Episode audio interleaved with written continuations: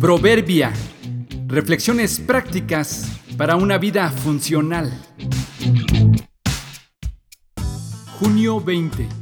Tiburón a la vista. Las apariencias engañan. ¿Qué es lo primero que imaginas cuando escuchas tiburón? Probablemente se te vinieron a la mente palabras como peligro, asesino, incluso hasta es posible que tuviste una escena en tu mente de dientes afilados y mucha sangre en el agua. Esto es porque gracias a una serie de películas con ese nombre, se corrió la fama de que los tiburones son peligrosos y matan a los hombres.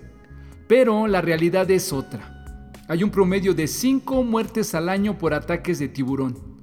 La revista National Geographic señala que las posibilidades de morir de gripe son 1 en 63 y las de morir por un ataque de tiburón son 1 entre 3.700.000 posibilidades.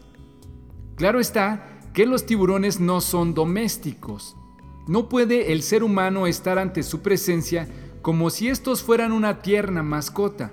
Son depredadores y agresivos por naturaleza, y en la vida real ellos no son una amenaza para los humanos, sino nosotros para ellos.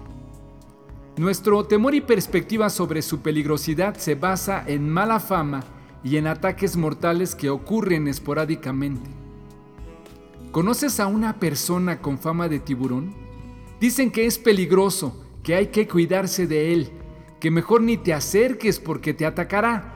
Pero ¿tú has tenido tratos con él? ¿O solo te dejas influenciar por lo que se te dice? Tal vez argumentes, pero es que si lo conocieras, solo de verlo ya se nota que es agresivo.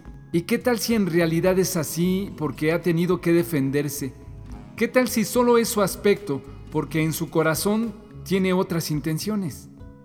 La única forma de averiguarlo es tratándolo pero no se le notan muchas intenciones de querer ser nuestro amigo. ¿Qué tal si tú tomas la iniciativa? Cristo lo hizo con nosotros. ¿Cómo anda tu fama? ¿Qué dirían de ti los demás? Es bueno siempre darnos la oportunidad de tratarnos en persona, ya que con mucha frecuencia lo que se oye de otros es solo mala fama o el reporte de alguien que tuvo una mala experiencia.